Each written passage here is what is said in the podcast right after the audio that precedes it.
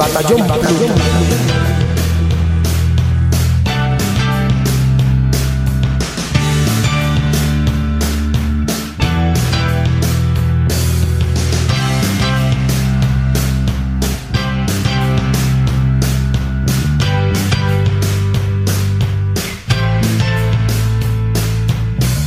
Hola, hola, hola, aquí estamos una semana más en el Batallón Pluto, el podcast más escuchado en Alexandria y el preferido de quién? De los bichos Buri, por supuesto.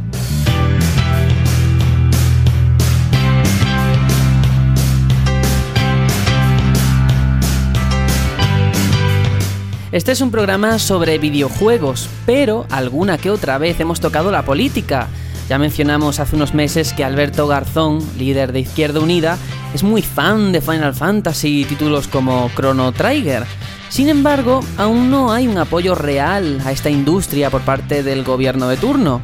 Por suerte, eso sí, mientras en California han condenado por tráfico de armas a ese senador que criticaba a los videojuegos por ser violentos, precisamente, aquí Ciudadanos en los últimos días se ha reunido con la Asociación Española del Videojuego para comprometerse con este sector.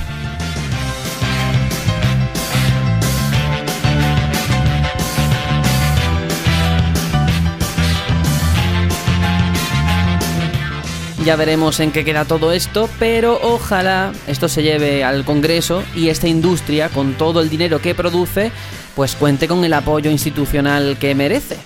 Pero como para eso todavía queda bastante, puesto que no tenemos ni gobierno aún, mm, yo espero aquí sentado y doy la bienvenida como cada semana a Serenion, ¿qué tal?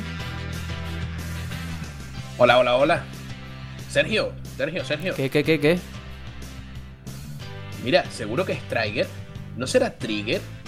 Oh, ya empezamos. Necesitamos, necesitamos a alguien de habla, de habla no hispana para que nos solucione esta duda. Bueno, ¿qué tal todo? ¿Qué tal esa semanita? muy bien, muy bien. Ahora, yo... Oye. mm, no sé. ¿eh? Eh, tengo ahora que decirte una cosa y es el tema Final Fantasy IX, ¿eh? que no ha salido todavía. Estoy de los nervios ya. No sé tú. Estás equivocado. Sí salió. Salió ¿Sí? ayer, tío. no, ¿Tú has no, no. Steam? ¿Tú has mirado Steam? Por ahí me va a ¿Pero tú has coger. mirado Steam? Yo he, mira- he mirado todas las mañanas, miro Steam. Y nada, todavía nada. Yo entro. Es, es maravilloso entrar en el, en el, en el foro de Steam de, de Final Fantasy IX y leer peticiones como por favor eliminad la entrada de Final Fantasy IX porque nos tienes muertos del hype. Sois unos cabrones porque Sí, no dais sí, sí. fecha. Habéis dicho pronto en el año 2016 y todavía, todavía no ha salido fecha. Gente así, por favor, precompra. Es magnífico, es magnífico. De hecho, yo creo que con la Pero magia ahora mm, de- del podcasting, de la radio en diferido, podríamos a- apostar a ver cuál es la fecha de lanzamiento, ¿no? Entre nosotros, a ver si. Ah, no, yo ya la sé. ¿Ah, sí? Es el martes. Joder, yo iba a El decir día lo de lanzamiento mismo. de este programa. Oh, pero es que tú eres un vivo. Tú lo que pasa es que entraste hoy, viste que ayer habían cuatro beta testers jugando. ¿Qué enfermos Ah. estamos, tío? Dos eh, vigilando los beta testers. ¿Qué, ¿Qué nos pasa? Pero si lo hemos jugado un millón y medio de veces. Lo tenemos en emuladores, lo tenemos en PSP, lo tenemos en todos lados. ¿Por qué tanto vicio con Steam? Bueno, pero. Pero está guay, porque hemos dicho que va a salir el martes. Como el podcast sale el martes, si no ha salido el juego, mm, eh, habremos fallado, ¿eh? Habremos quedado muy mal. Sin duda, sin duda. Señores, hoy que están escuchando este programa podréis escucharlo mientras matáis al Guisamaluque. Sergio, estábamos aquí. Ahora, antes de terminar, qué bonita es esta intro, ¿eh? Es la Definitive Sí, Edition sí. de las intros. Total, La total. mejor con diferencia que hemos tenido. Del maestro Bowie, efectivamente. Pepe Bowie, Bueno, bueno, bueno, vamos a dejarlo ahí. Aitor, que sé que también estás esta semana, aunque en la pasada no pudiste estar. ¿Qué tal? No, bueno, estuve de compromisos familiares, mucha fiesta, mucho, mucha recreativa, me lo pasé muy bien, jugando Street Fighter 2 con palancas y todo, seis botones, todo muy guay. Pero ya estuvimos aquí, otra semanita más. Muy qué seriedad, bien. ¿eh, Sergio?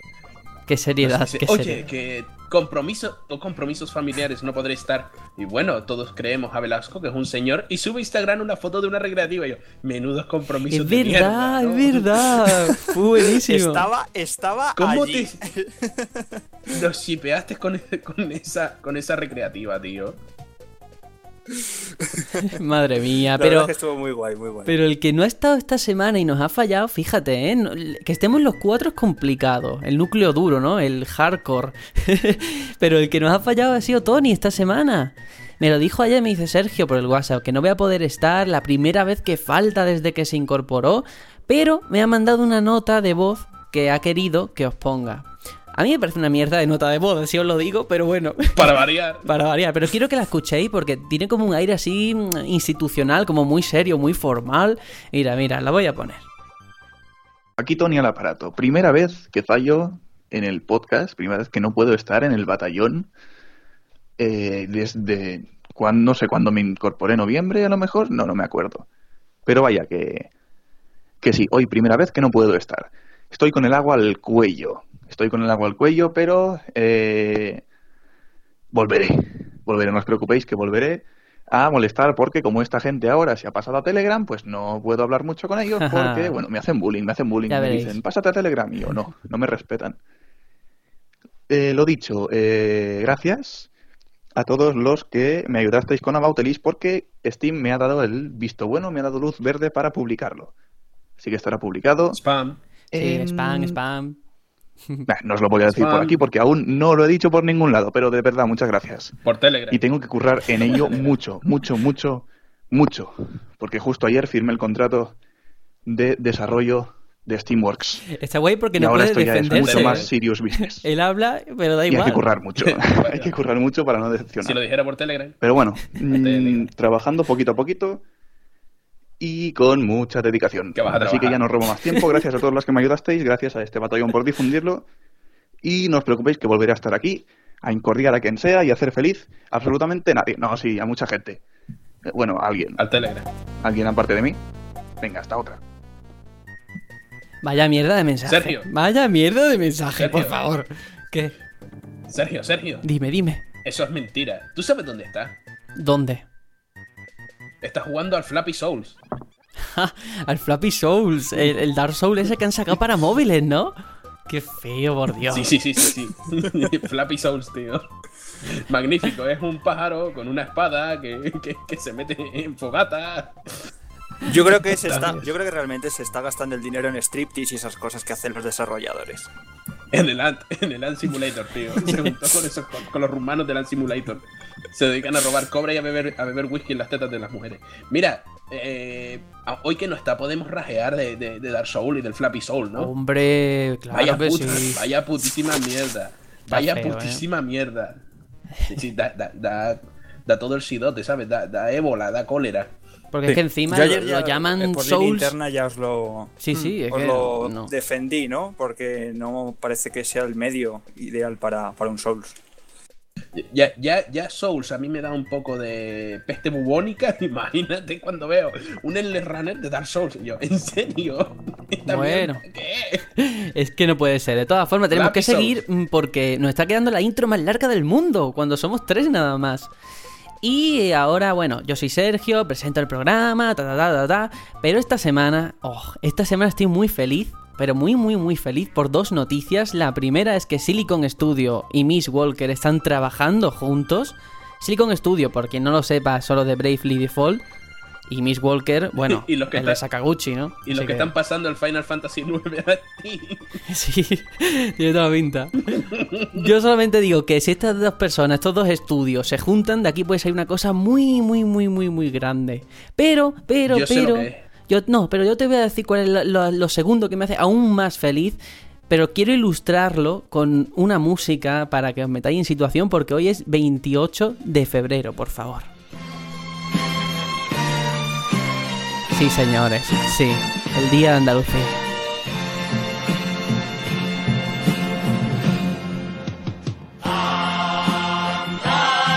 Eso están durmiendo ya, tío. Que no, que no, que están durmiendo la siesta, tío. Anda, que hoy es el Desde día de hace cuatro Andalucía. horas. Yo estoy muy contento. En fin, no, quiero que esto se nos vaya de madre nada más empezar, pero es que ahora estoy. Se, me está, yendo. Es que no, tengo que, tengo que explicárselo por favor a la gente que nos escucha. Es que ahora he descubierto una forma de meter la música desde el propio ordenador, no desde un móvil. Entonces, claro, me estoy flipando demasiado, ¿vale? Únicamente aclararlo. Velasco, Velasco Velasquito. Dígame. Después me dice que yo paro el ritmo del programa y troleo y meto fuego y flameo que no a la gente, tiempo, ¿verdad? por favor, que no hay tiempo. avancemos. Venga, venga, venga. va- vámonos entonces al sumario con todo lo que hay. Aunque molaría hacer el programa Sumario con el himno. ¿eh? Con el himno de Andalucía queda guapo todo. Pero bueno, vamos, venga, vamos a entrar, vamos a entrar.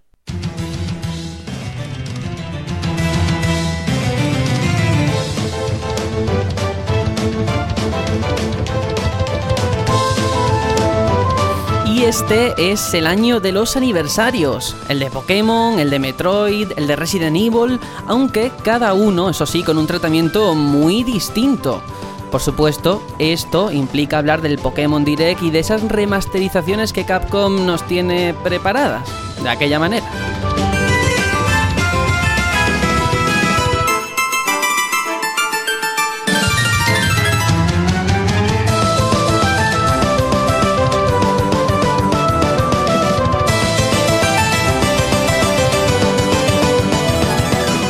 Y hay más cosillas, como un Battlefield 5 del que ya se rumorea hasta su ambientación, y un Alan Wake 2 que no deja de sonar siempre. Además, eso sí, cogemos... eh, esta vez nos vamos a poner los patines y vamos a salir a la calle, a la ciudad, a pintar con el análisis de Jet Set Radio.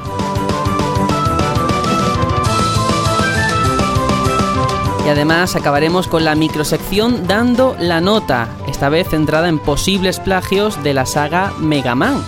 Así que ahora sí que sí, comenzamos.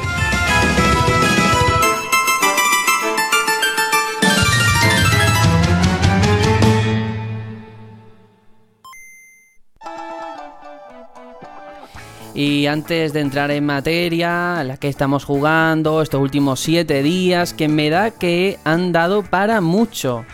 Eh, ya explicaré en mi caso por qué, pero como siempre vamos a empezar por ti, Serenio, a qué has estado jugando estos días.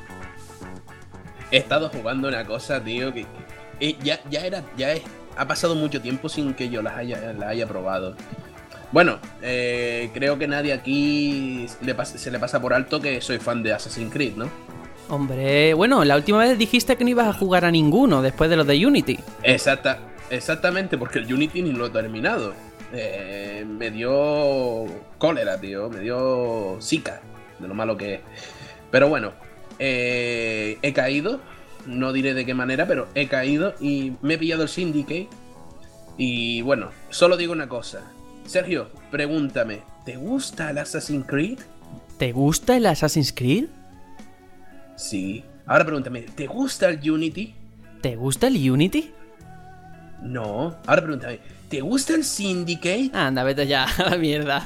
¿Te gusta el Syndicate? Bueno, bueno, ya, ya dejo de reírme de ti. El tema es, ¿por qué, por qué eh, Ubisoft hace estas cosas, tío? ¿Por qué coge una ambientación como la francesa? que que- ¿Qué podíamos esperar de, de ese juego, Sergio? Maravillas, maravillas. Maravillas. De las mejores ambientaciones. Y sacan aquella basura, igual que sacaron basura con el 3.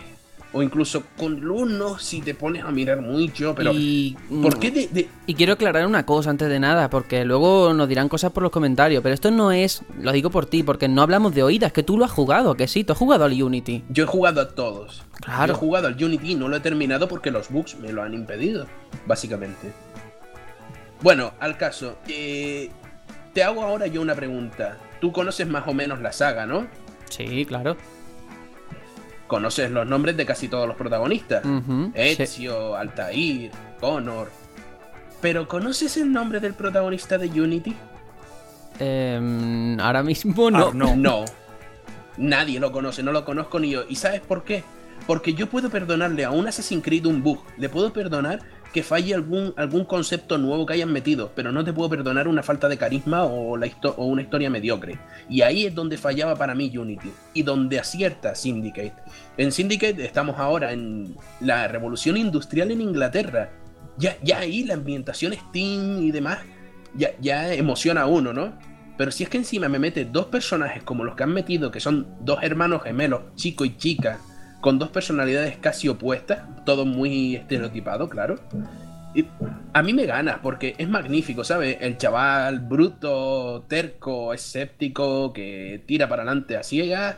La chica erudita, lista, que, que tiene más fe. Ya ahí te ganan, ¿sabes? Ya cuando tienes personajes buenos en, en un Assassin's Creed, ya tienes la mitad del camino hecho. Y ya si la historia es medianamente decente, tienes la otra mitad. Y estoy encantado con este Assassin's Creed. Porque también quiero dejar claro, a mí en general, Unity, si obviamos la historia y obviamos los bugs, el, el juego es genial, ¿sabes?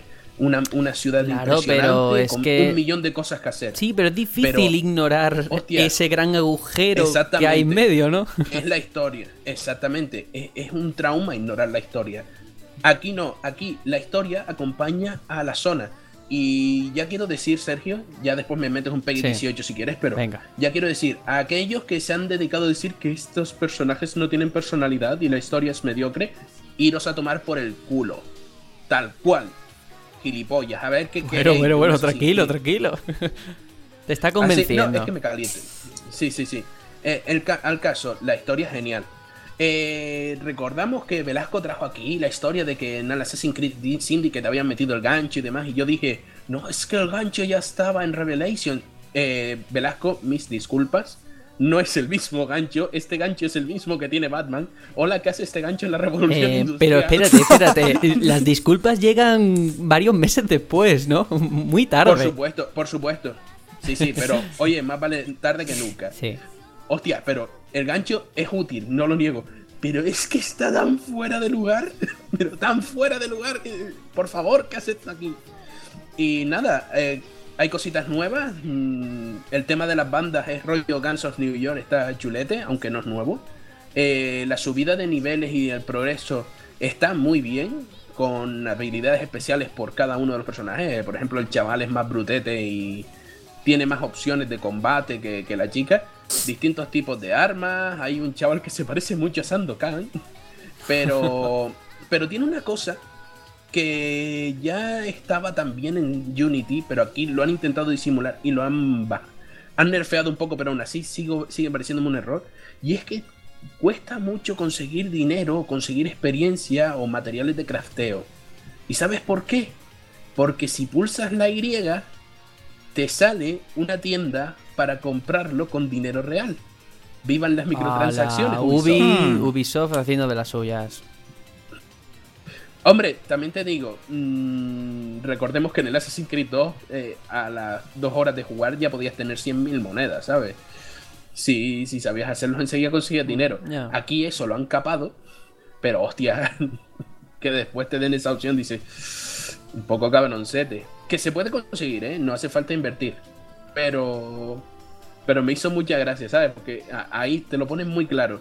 Puedes entrar aquí y comprar. Eh, es muy curioso. Sin embargo, es eso. Para mí, eh, cumple parte del ciclo de Assassin's Creed bueno, Assassin's Creed malo. Y este es el bueno. Este tocaba. Entonces, es una pena que, sea, mm, que se haya vendido mucho menos que Unity. Hombre, pero es, normal mejor. por la, por la mala fama que tuvo, ¿no? El anterior. Pero entonces, ¿tú, tú crees que se han redimido en parte con esta entrega? Sí. Oye, eh, yo no he jugado Watch Dogs. Necesitábamos aquí a Antonio para que lo dijera. Sí. Pero la gente compara el tema de las carretas de caballo de- del Syndicate con los coches del Watch Dogs. Y yo me, me descojono, me encantan las carretas, las carretas de caballo aquí en este juego. Ahí dan, rampando, reventando otras carretas y. Pues no sé, Y por por, cierto, no sé por qué lo dirán de todas Es que la formas. ¿eh? conducción de Eso, eso te iba a Watch decir. Dogs era malísima. Porque yo he jugado al Watch Dogs y Pues- madre mía con las físicas, ¿eh? Para darle de comer aparte. No, este es arcade, no es realista. Un caballo no puede ser, no puede tirar tanto tiempo infinito el Hmm. carro, pero está chulo. Eh, importante, a diferencia del, del Unity, que en el Unity personajes famosos estaba por ahí Robespierre y estaba el Marqués de Sade, que a nadie le importaba el Marqués de Sade. Aquí tienes a personajes muy chulos, tío. Te encuentras a Charles Dickens, a, a Darwin. Y dices, coño, pues ya, ya es más divertido, ¿sabes? Ya Eso es, eso es un son- sello de Assassin. Sí, pero es que en el Unity fallaron en eso. Pero en el est- Unity están a la altura la de Da Vinci. Esa es la cosa. Eh, Que fue como, Hombre, hostia. a mí, a, a mí Da- a mí Darwin me gusta mucho, ¿eh? Me gusta muchísimo. Vale, vale. Pero es que te digo, el eh, los hermanos estos, eh, para mí están a la altura tranquilamente de Edward.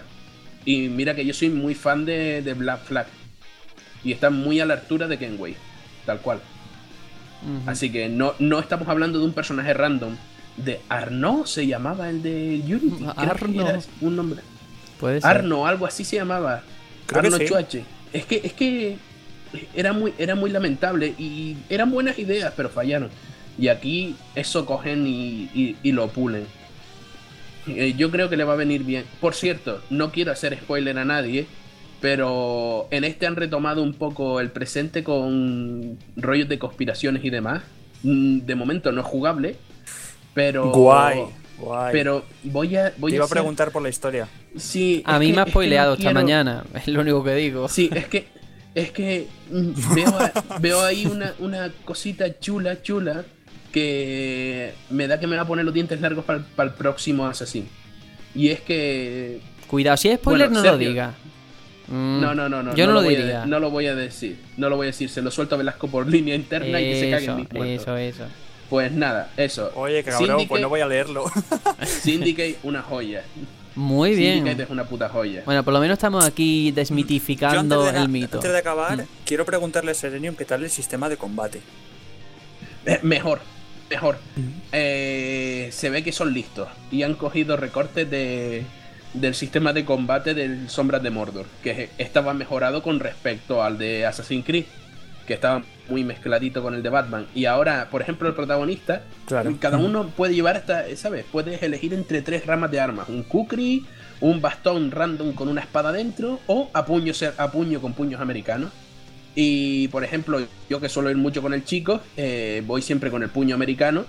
Y, se no, y ya es más combate, más combate. Aunque sigue teniendo el rollo de, de si llenas el, el nivel de combo, puedes ahí matar a siete tíos seguidos, ¿sabes? Pero. Y te van de uno en uno, te siguen yendo de uno en uno. Ese fallo no lo tiene, no se lo ha quitado de encima. Pero ha mejorado. Y he muerto un par de veces. He muerto un par de veces buenas. Bueno, bueno, muy bien. Pues muy interesante el juego de esta semana. Aitor, en tu caso, ¿qué? Que has tenido dos, dos semanitas para prepararlo. Así es. Aunque bueno, como está el curro, tengo mucho curro, tampoco te creas que han sido dos semanas dándole al vicio. Bueno, bueno. Pero bueno, hoy os quiero traer pues la beta de Division, que ah, Hombre. qué pena no estar la semana pasada para comentarla y quiero traer hoy mis impresiones porque se dijeron cosas muy interesantes y quería completar un poco pues tu análisis, ¿no? Esta vez desde la versión de PC. Y la verdad es que mm, si bien de primeras el juego me venía un poco como, buf, a ver qué nos suelta aquí Ubisoft, que después de tres años removiendo aquí este título y cada vez se ve peor, a ver si logra convencerme en el aspecto jugable, porque gráficamente ya se estaba viendo que de ser un portento se había quedado en, en algo de término medio, ¿no? Digamos. Incluso mm, creo que Rainbow Six le gana gráficamente. Después de haberlo Mm. probado en la, en la beta, puedo decir perfectamente que, que incluso títulos anteriores a él le superan gráficamente. Con eso digo todo en el aspecto gráfico. En el resto de aspectos, quiero mm, puntualizar sobre todo o en- engrandecer el sonido de las armas. Me ha encantado. O sea, está súper bien hecho. Es una de las cosas que se me quedaron en los primeros compases de- del juego. Que recrea muy bien el, el sonido de las balas y, y todo está muy, muy, muy bien hecho.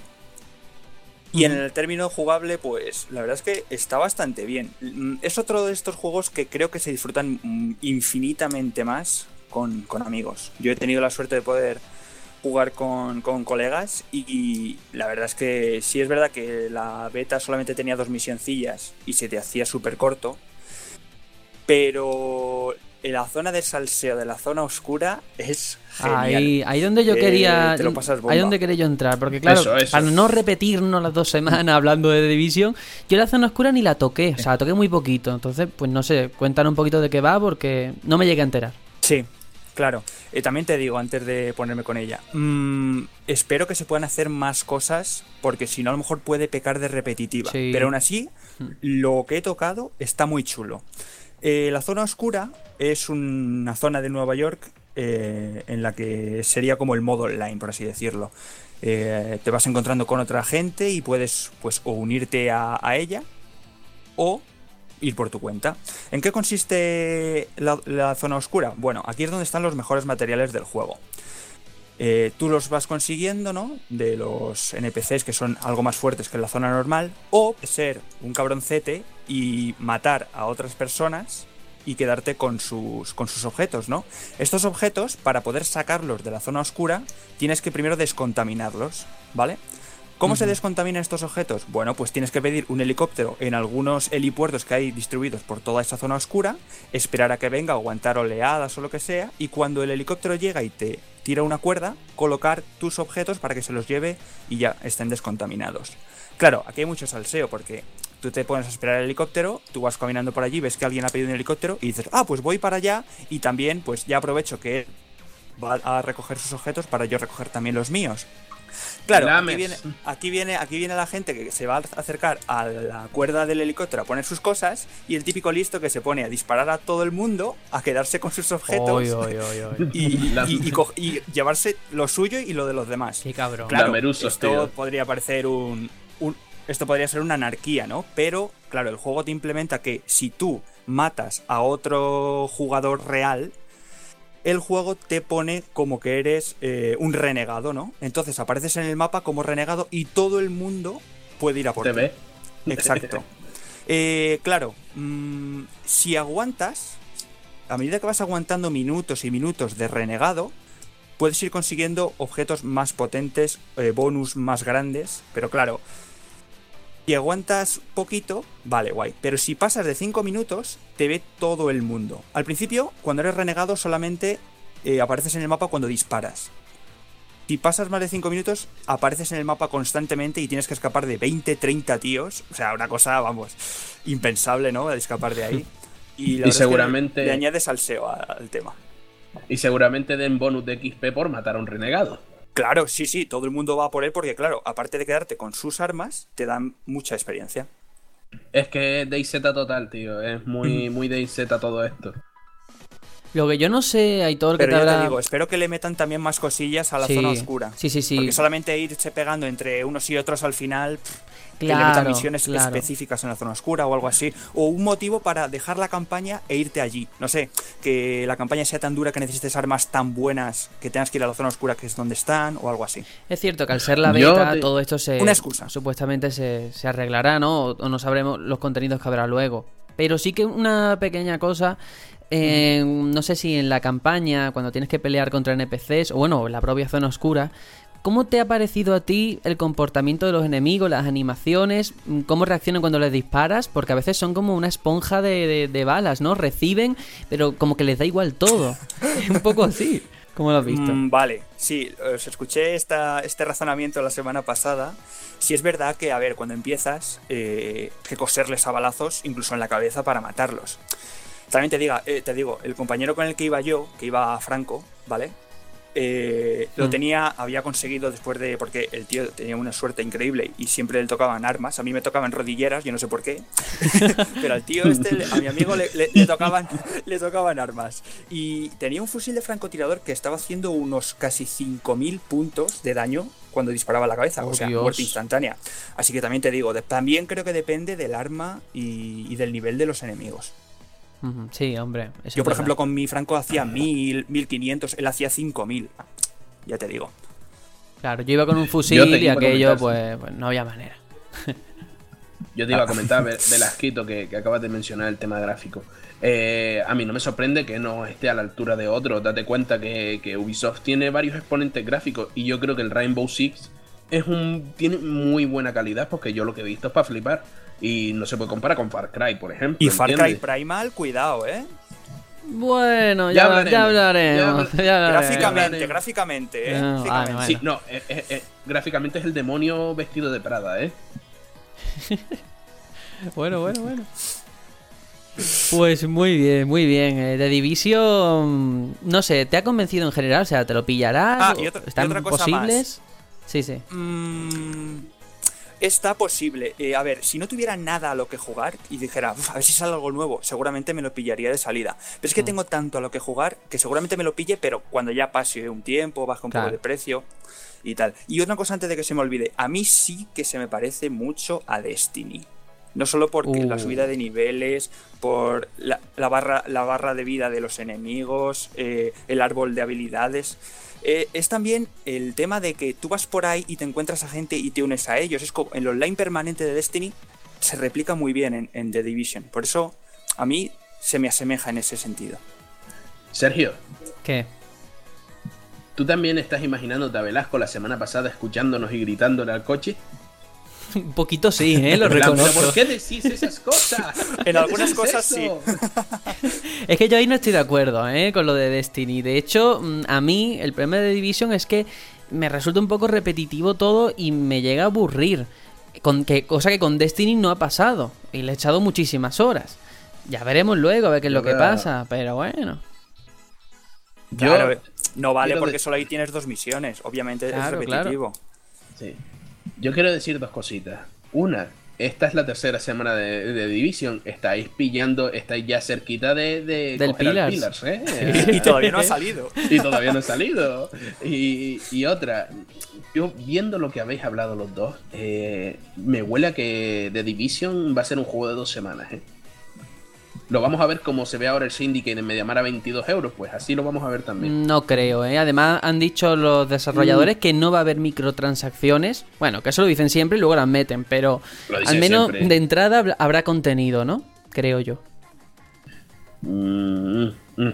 El postgaming de este juego, si, si en la beta ya, ya os quedáis eh, con cara de "Uf, esto tiene pinta de que, de que a la larga va a ser aburrido, si ahora estáis así, imagina cuando salga el juego con, con los enfermos de los MMO que a lo mejor en un día se pasan una expansión del Claro, Warcraft. ese es el tema, porque yo leí una entrevista que le hicieron al jefe de- del WoW, ¿no? De los desarrolladores del WoW, y le preguntaban eso, ¿cómo diseñas tú los contenidos para un MMO que siempre se quedan cortos? Y el tío decía, bueno, eso- es que a los jugadores de MMO cualquier cosa les parece poco, porque todos se lo acaban en dos días. Ya ves.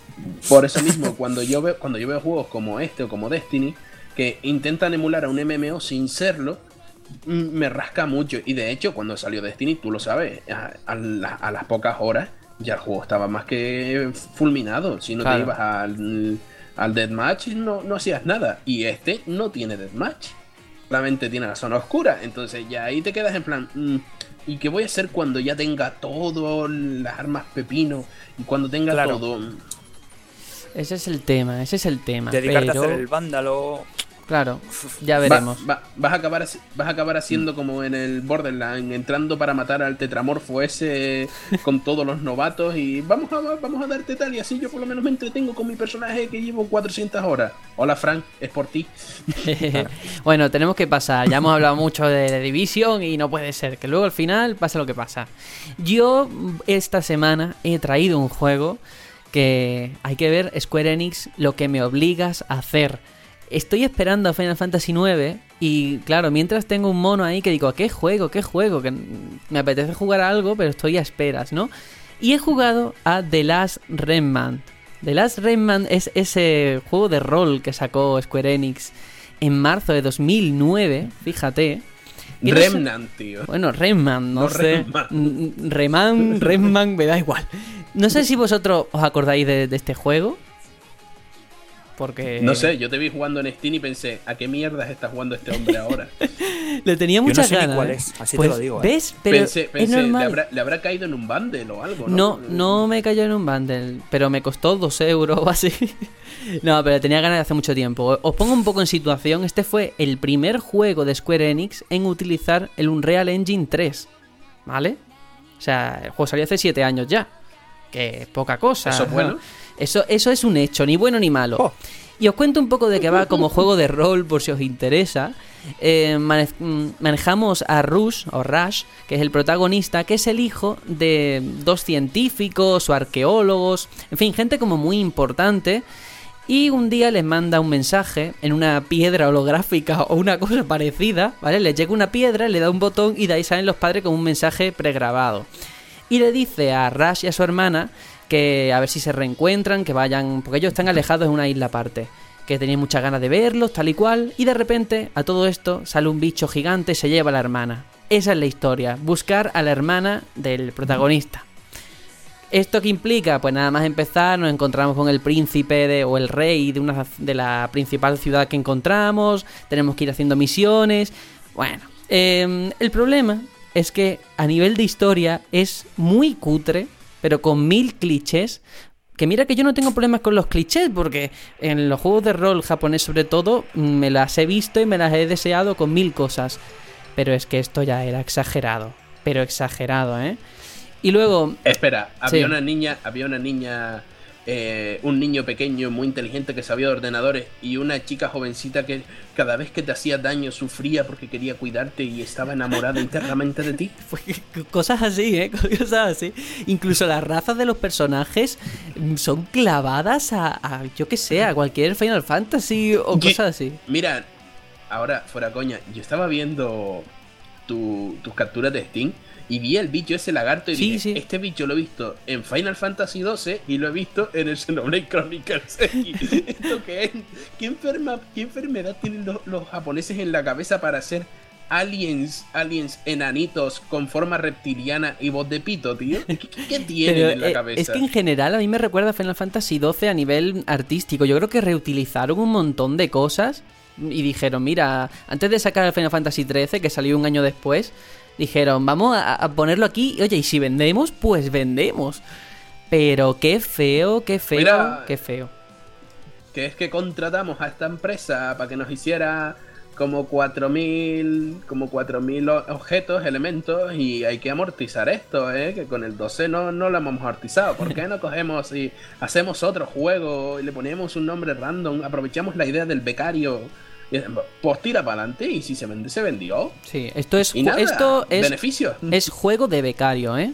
Es juego de becario de Square Enix de manual, de libro. Porque tú dices, bueno, la historia es lo de siempre, venga, vale. Gráficamente es cutre porque es el primero en usar el Unreal, pues vale, venga, tiene un pase. Pero que a nivel jugable, ¿vale? Mm, lo típico de turnos, pero me metas Quick Time Events, por favor, por favor. O lo haces con gusto. Cállate, ¿eh? Cállate. Los QTE. O lo haces con gusto, como en el Lost Odyssey, que te salía el redondel ese de vez en cuando, le dabas y está guay. O no lo hagas. Sí, como el del Legend of Dragon, tío. Claro. El de, el de los Odyssey y Legend of Dragon son tal para son tal pa' cual, o el de Final Fantasy VIII. Así sí, tío, así sí. Sí, estoy totalmente de acuerdo. Y aquí la cosa, lo afortunado, es que lo puedes quitar, lo del QTE. Lo que pasa que, claro, pierde la gracia, ¿no? Porque todos los ataques siempre los hace perfectos, mm, ataques maestros sin darle ningún botón. Pero es que si no, ni manera.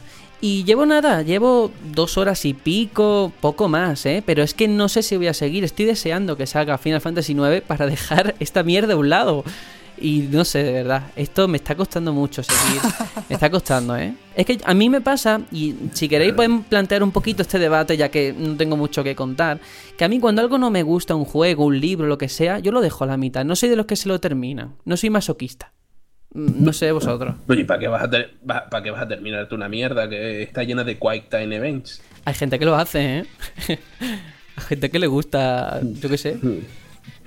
Mira, yo te digo, yo tengo un caso, a mí me gustó mucho un juego que se llama Alien vs Predator, no sé si lo conoces, y tiene tres campañas y yo me pasé dos de ellas y la otra, como no me estaba gustando mucho, pues la dejé a media.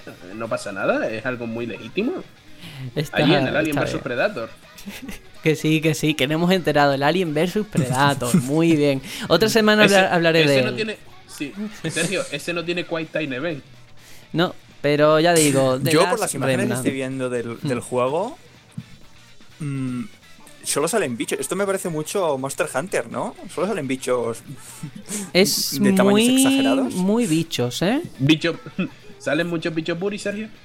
Es muy piscina de bichos, ¿eh? Bichos por todas partes. De hecho, la guerra es una guerra de, bichos. tío. ¿Qué? ¿Qué pasa? Sopa de bichos, tío. Sopa de bichos. Me gusta, me gusta el concepto. No, yo, yo te digo una cosa, en vez de las Remnant debería llamarse la, de, de las mierdas, ¿sabes? ¿Para qué traes esto, tío? con todo mi cariño. Yo sé que te quiero un montón, pero ¿para qué traes algo que no te ha gustado? Porque no, ¿Qué es no puedo engañar a nuestros oyentes. Si he estado jugando a esto, pues lo tendré que contar. Digo yo. La pregunta es por qué, qué tal te sienta haberte gastado esos dos euros que podrías haber usado para comprarte dos Kinder buenos en comprarte un juego de mierda. Pues hombre, poder rajar de él, porque me- de hecho me da mucho coraje que luego nuestro oyente que nos mandó Ace Combat se llama, el lector que nos dijo, es que vosotros no sois jugadores muy pros. Eso me, me dolió, ¿eh? Me llegó al corazoncito. Y digo, ah, sí, pues me voy a poner Hombre. esto. Ya veréis lo, lo pro que soy. En, en- en- en mi caso, en mi caso, en mi caso no soy. Yo, yo no, no me considero pro, ¿sabes? Yo juego al Candy Crush. Pero Bueno, a mí sí, a mí sí me molesta. Fíjate. Ay, ¿qué está sentido el Sergio? También nos llamo niños, tío. A mí se me cayeron las dos lágrimas de la emoción. Ay, Soy bueno. defensor de este oyente a muerte. Vamos a dejarlo aquí, vámonos con la bueno, actualidad, porque sí. ahora sí que. sí dale, que- al, dale al qua- Hazme un favor, dale al Quick Time Event de, de las noticias ya. Sí, sí, vamos a Que darle no a- a- al Quack, al Quack Event. Las noticias.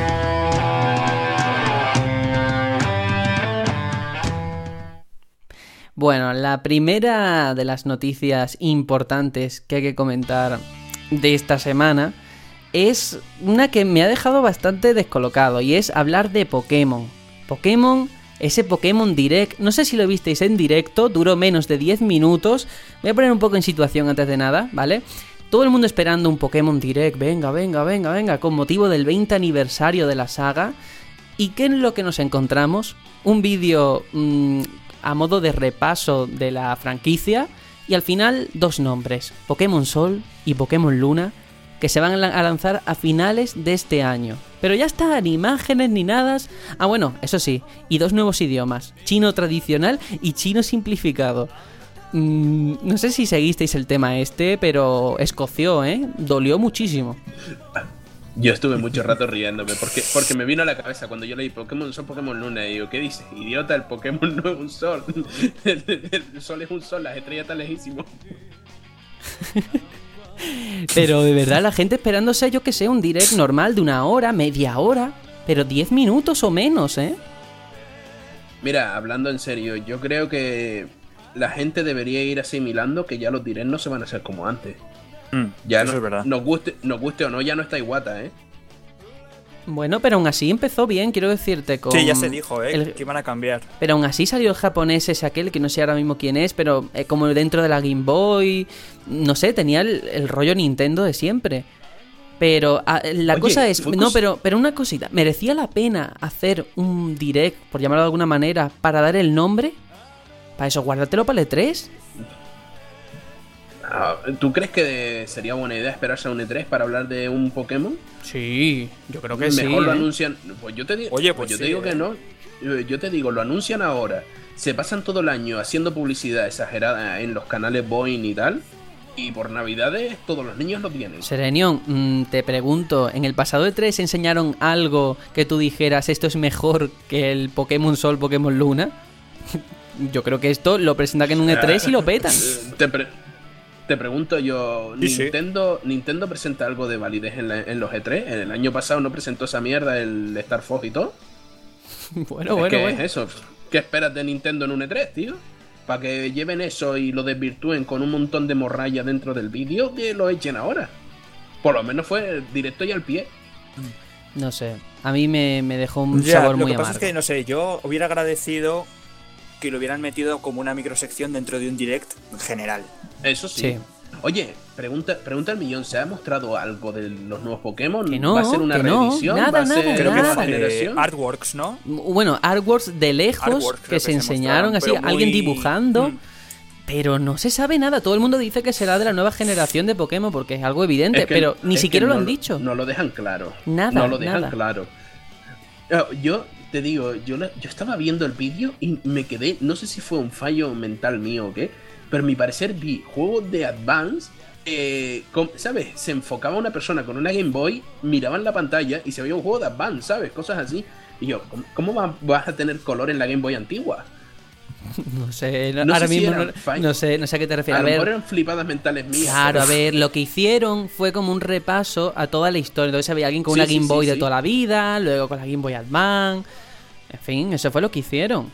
Mm, y luego encima, para rematar toda esta jugada, por cierto, te dicen, oye, que el Pokémon de toda la vida, el azul, el rojo y el amarillo, que ya están disponibles en la consola virtual a 10 euros. Pero cuidado, que en los Pokémon luego te los vas a poder Toma. pasar al Pokémon Sol y Pokémon Luna. Cuidado. Pero 10 Vaya euros. guapo. Tío, tío. Eso eh, haremos, haremos, haremos como hacemos siempre, ¿no? Dejaremos que algún listo japonés lo suba a, la- a internet, ahí a- al banco Pokémon, un intercambio milagroso y, y tenemos todos los Pokémon gratis sin comprarnos el Pokémon rojo.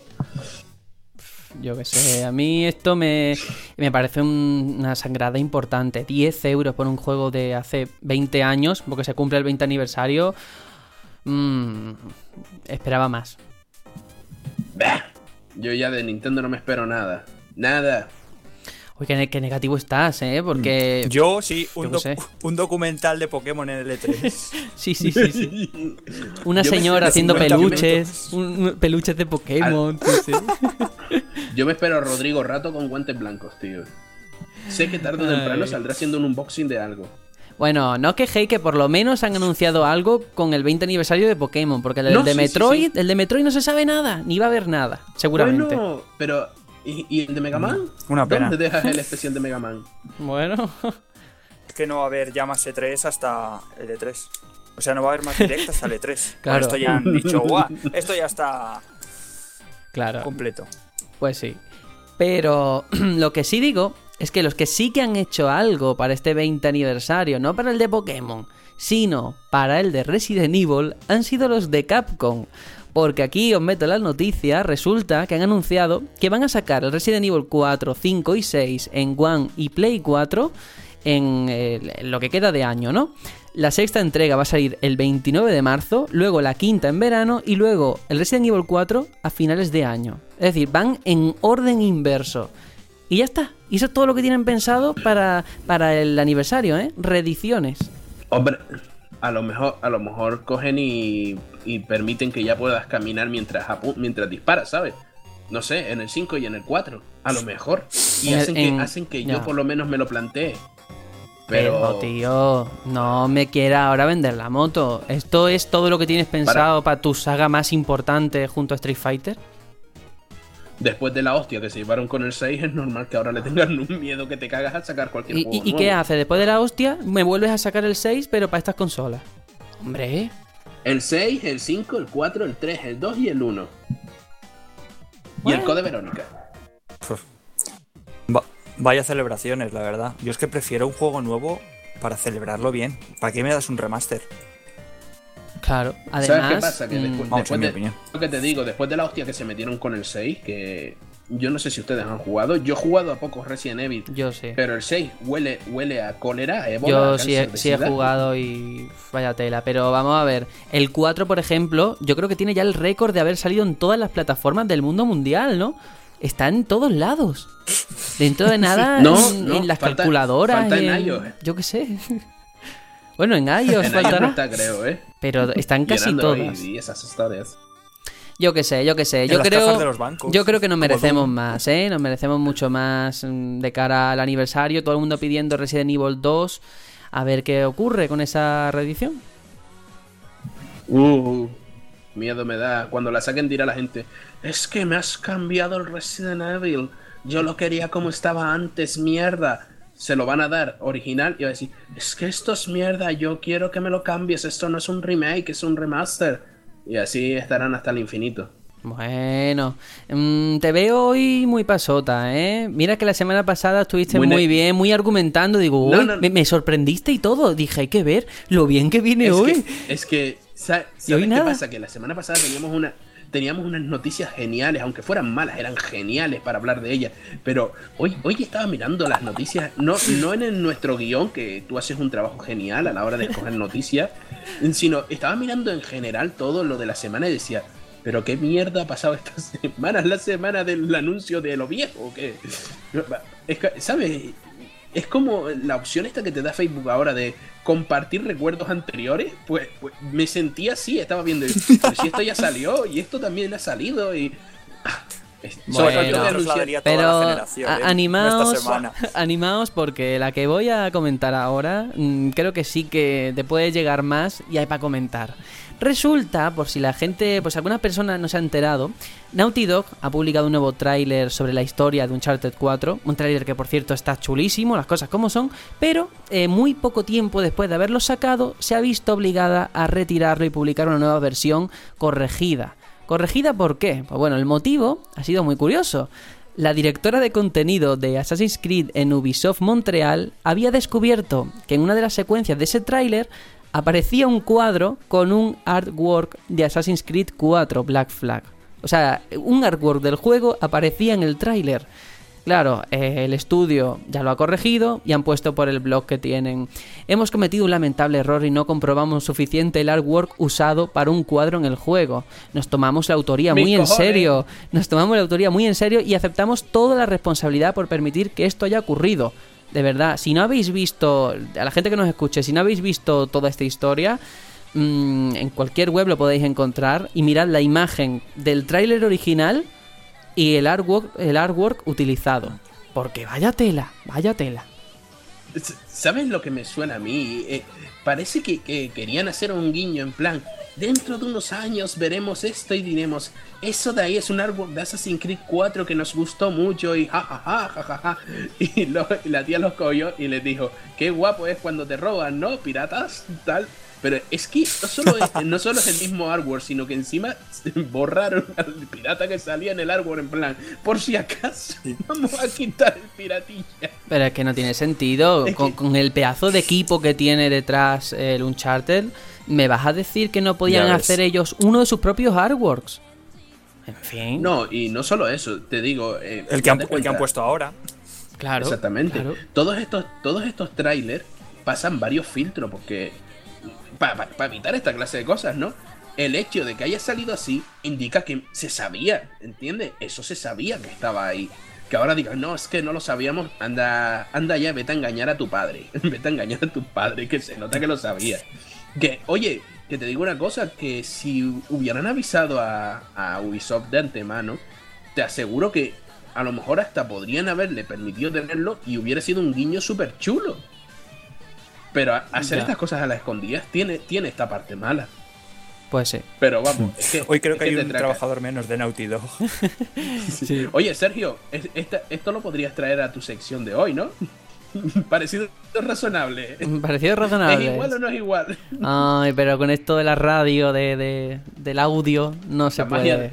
la no se magia puede de ver. la radio. Viendo lo del tema del cuadro, espectacular. Sí, ¿eh? sí, no, el- el yo tráiler está creo que guapísimo. Tony ya le he visto que se lo va a comprar, ¿eh? Sí, ha sí, sido sí. ya la, el- la puntilla. No, lo que es el tráiler está chulísimo. batallón. Bueno, venga, que quería ir con otra noticia muy chula. Esta mm, tengo que explicarla bien, ¿vale? Porque tiene miga. Y es que Thomas Mahler, director de Moon Studios y creadores de Ori and the Blind Forest, ha criticado que Nintendo mantenga ese secretismo tan cerrado en torno a NX y que pues ellos no tengan ni siquiera información sobre qué es la consola ni ningún kit de desarrollo. Y estas son sus palabras, ¿eh? son un poquito largas, pero está bastante interesante conocerlo. Dice, esto es lo más molesto del mundo para cualquier desarrollador. Hemos hablado con Nintendo y no hemos conseguido saber absolutamente nada. Eso es algo que jamás podré entender y para ser claros, no se trata solo de Nintendo. Cada fabricante de hardware trata sus kits de desarrollo y sus consolas no lanzadas como si fueran la segunda venida de Cristo. Lo que hace falta para vender consolas es tener buenos juegos. Con Nintendo sin lanzar ahí fuera sus kits de desarrollos en este momento y probablemente incluso pensando en vender en este 2016, puedo garantizar que no tendrán ningún apoyo en cuanto a software, pues nadie puede montar juegos en menos de un año. O sea, puedes, pero son basura. Esto es lo que ha dicho, ¿eh? Y luego, bueno, sigue achacando que, que- que no, no tienen ni kit de desarrollo, no saben lo que es la consola y que Nintendo lo está haciendo muy mal de cara a su a ¡Ay, qué miedo! Nintendo va a morir porque el señor del Ori ha dicho que no van a vender una mierda porque no van a tener apoyo. ¡Ay, qué miedo! ¡Ay, ay, Sergio, qué miedo! Luigi. Venga, hombre, Nah, razonadme las cosas. Sí. Va- vamos a ver. No, no. eh, esto era para tener en cuenta Porque esta es una Tú noticia te- seria. eh, un- sí. Y muy seria, pero mira, Sí. eh, me, suena, suena. Yo también quiero ser popular. ¿Tú crees que Square Enix, Ubisoft, Electronic Arts, todos ellos no tendrán ya kit de desarrollo de NX si NX sale este año o el año que viene? Por supuesto que los tienen ya. Está clarísimo. Está clarísimo. Esto Vamos. es, esto es la pataleta de, de uno que va de indie por la vida. No, no Mm, tiene, no eh, tiene otra yo no estoy de acuerdo. Yo no estoy de acuerdo. Tú sabes que Nintendo es como es, Mira. con ese secretismo. Y No, no, Sí, y, pero- y es, muy, muy Sí, sí, fácil. me- Porque no es, no es solamente Nintendo, todos lo sabemos, que parece que es que va a sacar, como dice él, la segunda venida de Cristo. Y es una consola, es una máquina. Ya está. Pero si no lo le das lo la- cortés esto- No lo valiente.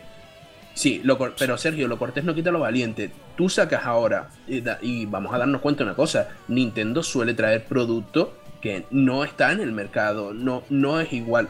Imagínate que la Wii U se hubiera filtrado lo del mando tableta antes de tiempo. ¿Tú no crees que muchos podrían haberlo intentado emular de alguna manera?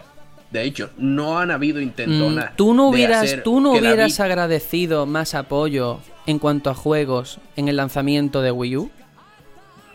Pues Dime la una verdad. cosa, ¿tú crees que fue, tú crees que tuvo poco apoyo realmente? Sí. Y bastante Pues, tuvo porque pudieron hacer ports. Menos mal, menos mal. Sí, no, no, tuvo ports, pero lo que te estoy diciendo, ¿tú crees que no va a tenerlo?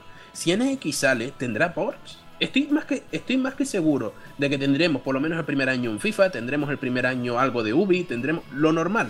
Pero lo a ver, a ti te que puede después, que, que sí, después no mm, venda. que a ti esto Lo te, puede, lo te puede parecer decir, bien Sergio, o te puede parecer mal, pero el hecho de que tú a un desarrollador, sea una pataleta o no, no le des tu kit de desarrollo es mm, tirarte piedras contra tu tejado. ¿Te guste o no? Porque es así. Depen- depende, depende, Sergio. Si tú me dices a mí que le das un kit de desarrollo a Moyan, pues te digo, bueno, sí, tiene su lógica. Es una empresa de la que se Oye, espera son mucho los y de Ori. tiene Minecraft. Cuidado. Eh, pero es que ¿qué más tienen, Sergio? ¿Qué más tienen? No estamos hablando de, de la empresa que te hizo el, el Super Meat Boy, que tiene el Binding of Isaac, tiene el Meat Boy. Mm, tiene a mí me parece fatal Estamos- que estés defendiendo a Nintendo en esto. en, Pero es- fatal. en este sentido sí, pero es que te digo Nintendo como te diría Microsoft, ¿sabes? Eh, yo creo que al estar iniciándose corren riesgo de espionaje industrial. Entonces es más lógico que, tu que tus kits de desarrollo no vayan a todas partes porque date cuenta que con Wii U ya pasó que al poco tiempo, no, es que no sé qué empresa ya tiene un kit de desarrollo. Ya ahí, eso es una filtración al fin y al cabo. Y esa gente puede llegar a, filtrar ¿Y qué, especificaciones y, qué, técnicas. ¿Y qué más da? Si ahora mismo tienes a Play 4 y One a pleno rendimiento. Lo que no puede ser es que luego te quejes de hay que ver que no tengo apoyo third party. Para la siguiente sí que vamos a tener porque vamos a ponerle todas las facilidades del mundo. Pero y al primer es estudio es que, te viene no- le das el kit. Por favor. es que te está cerrando, no tiene nada que ver, no es que no tenga apoyo de las third parties, ¿Quién te, eh, te estoy diciendo que seguramente lo vaya a tener, seguramente las empresas fuertes, las empresas grandes ya tengan ese kit de desarrollo, los que no tienen el kit de desarrollo, hacer las empresas indie, porque es que Sergio, tú imagínate que ahora Tony les pida un kit de desarrollo y nos quejemos porque a Tony no se lo den. Oye, perdona, no, usted tiene un juego, dos a lo sumo en la calle. Me parece muy bien. Cuando llegue el momento le daremos el kit de desarrollo cuando esté todo anunciado. Pero de momento, espérese un poco y ya hablaremos del tema. Pero tú hasta no- entonces es y tú la no pa- crees- la pataleta de un indie. Vale, ¿y tú no crees que merece más la pena que le des tu kit de desarrollo para que alguien tenga un juego en exclusiva o no? A gente joven con talento que no a un viejo dinosaurio como Electronic Arts que luego te saca ports. ¿No tiene más sentido que se lo des a esta Está- gente que tiene talento? No, para No, nada. Vaya por Dios.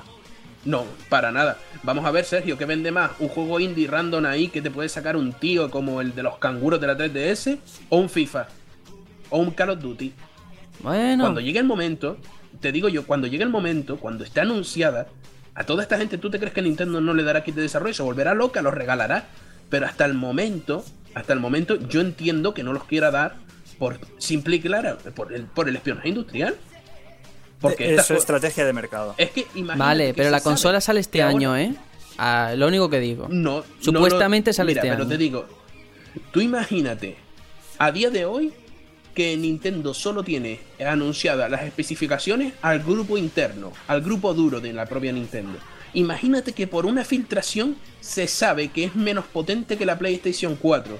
La, la- la bolsa le va a bajar, ¿entiendes? Sus acciones bajan con la misma. Y todo eso por una triste filtración. Normal que eh, estén evitando dar ahora cualquier dato. Es que vamos, si yo estuviera en su lugar, vamos, estaría hasta más cerrado. Pero hay, hay mecanismos para esas cosas, ¿eh? No sé si lo sabes, pero lo que ha hecho Play 4, One y han hecho siempre es dar kit de desarrollos, pero capados. Para que nadie pueda decir, oye, que tiene esta potencia, pero por lo menos que puedan trabajar sobre algo. Porque llegará el lanzamiento de NX y resulta que nadie tiene juegos para NX. ¿Y de quién es la culpa? Sí, de Nintendo, por gilipollas. modos, Así de vuelvo fácil. Te vuelvo a, de- te vuelvo a decir, de, con Nintendo las cosas siempre están más de madre. Si ahora le mandas una, un kit de desarrollo capaz de una persona, van a decir, es que no tiene tanta potencia como la Play 4. Van a bajar la bolsa. Directa. Directa. Aunque después, aunque después de- eh, liberes el kit de desarrollo y tenga mucha más. Pero es que son muchos riesgos que tienen, en que, tienen que tener en cuenta. Es que a mí me parecería absurdo que ahora se dedicaran a regalarle a dar kit de desarrollo a cualquiera por muchos contratos de confidencialidad que hubieran. Bueno, y Aitor, ¿tú qué piensas de todo esto? Que está muy callado.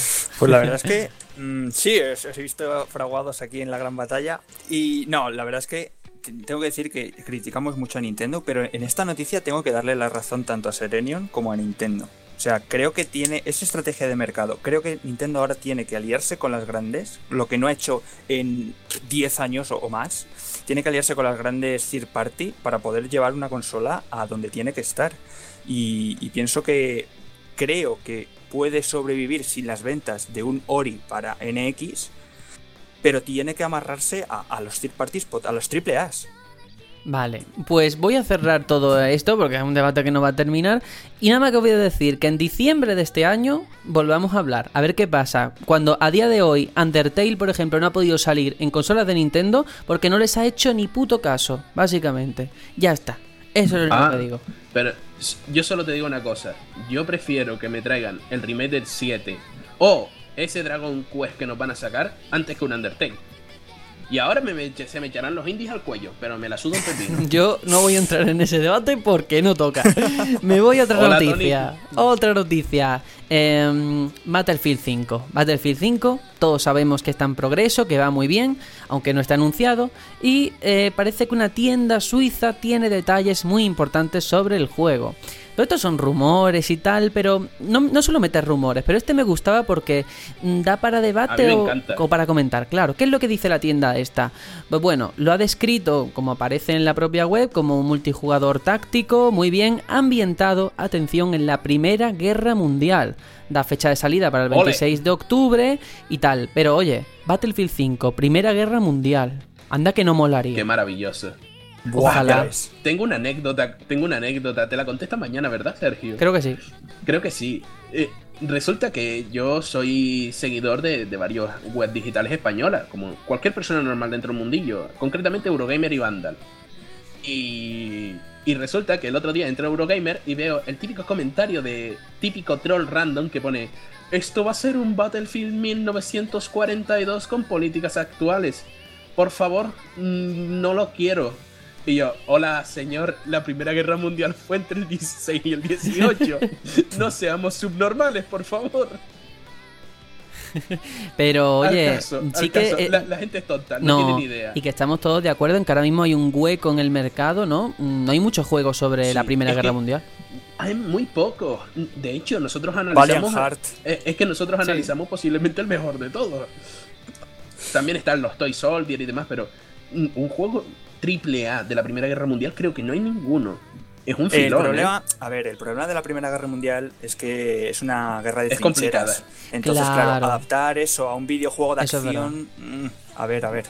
Pero bueno, y- oye, y si eso conlleva que no sea como hasta ahora los juegos shooter, que son así tan tan dinámicos, tan de disparar por disparar, pues incluso puede venirle bien al y género. saltando. No, incluso puede venirle es bien. Que, es que, no, Yo yo sí. creo que puede ser genial, ¿eh? Porque es, es que es eso, es un filón, tío, es un filón. Hasta a mí me interesaría pillármelo. No, y que ya sabemos que lo que saque Battlefield, el COD le está echando, ¿sabes?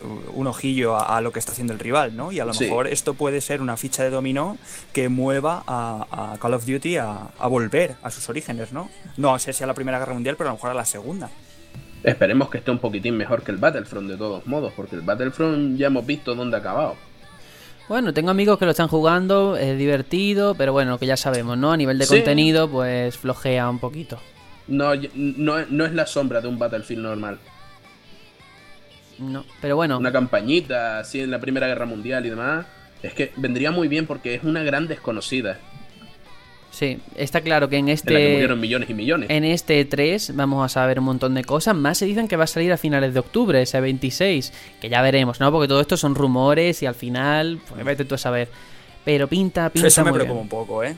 ¿Por Porque qué? que tenga solamente un año de... Hombre, no sé si va- ha tenido un año de desarrollo. Yo cuento que han acabado Battlefront y se han puesto con este, o vamos, que estaban un poco con los dos a la vez, ¿no? Porque... Puede ser. mm, Yo creo que estarían con los dos o incluso pueden haber reutilizado cosas porque como son shooter no tengo mucha idea en el nivel técnico, pero animaciones o no tengo ni idea. Pero algo. El, mo- el motor seguramente el motor seguramente se reutiliza. El Frostbite El 4 Frostbite es es. maravilloso. El, el tema de los fuegos eh, es genial. En, en, en este, en el Dragon Age, es que es una joya.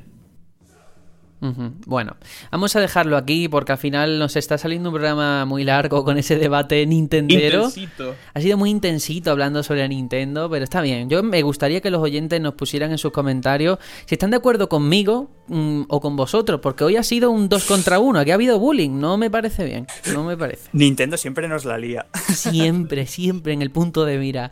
Pero vamos a pasar al interludio musical de esta semana. Kingdom Hearts 2 es el tema que hemos elegido. Se llama Sanctuary y muchos... Qué bonito. eh, muchos lo tenemos ya asociado a una parte de, de- de nuestra vida jugona. Y suena así de bien.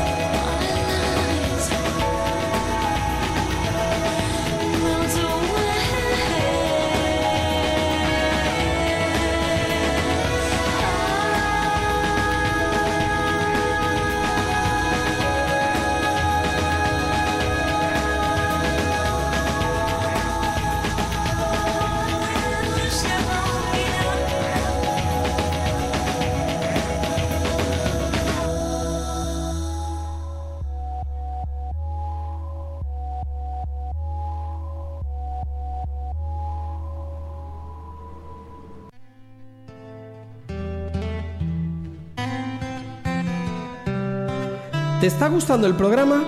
Puedes seguirnos cada semana en iBox, iTunes y en nuestra web elbatallonpluto.com. Y recuerda que puedes mandarnos un mensaje a nuestra cuenta de Twitter, arroba el a la página de Facebook o al correo info arroba elbatallonpluto.com. Leeremos todos los mensajes y si enviáis algún audio, aparecerá en el próximo programa. Únete y sé parte de este batallón.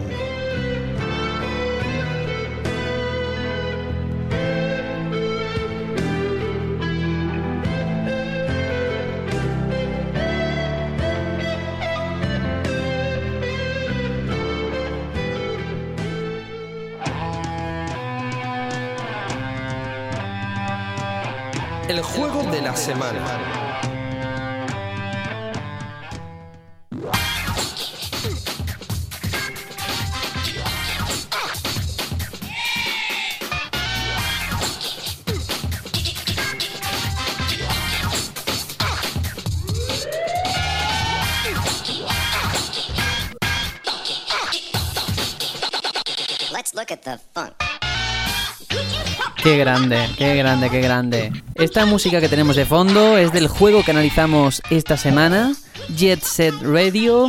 Lo digo con ese acento inglés mío tan personal, tan guay. Y lo traemos esta semana aquí después de hablar de Nintendo, de Limbo. eh, porque en la diversidad está el gusto, ¿no? Y luego nos dicen que hay que ver que somos hipster, hay que ver que no sabemos de juegos, hay que ver que tantísimas cosas. Pero, mm, término registrado, intensito. No os pongáis intensitos, por favor.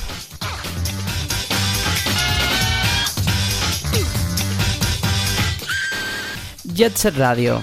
¿Qué tenemos que decir sobre él que no se haya dicho ya? Pues no lo sé.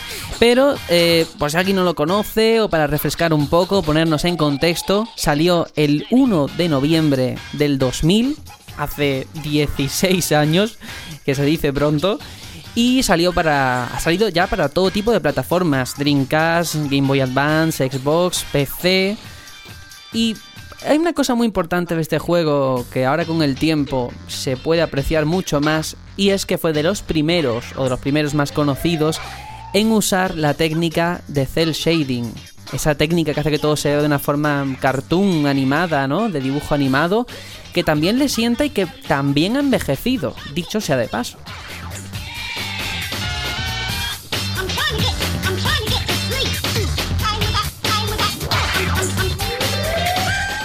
Y hablar de Jet Set Radio es hablar de, de- hacer pintadas por la calle, de ser un poquito gamberro, de ir en, en patines y, y pasárselo bien, ¿no? Con música así de este rollo macarra. Porque en el juego, digamos que estamos en la ciudad de Tokio organizados por bandas. Nosotros estamos en la banda GG, GG. Es que en español GG queda muy mal, por eso GG queda mucho... Jejeje, es mucho mejor.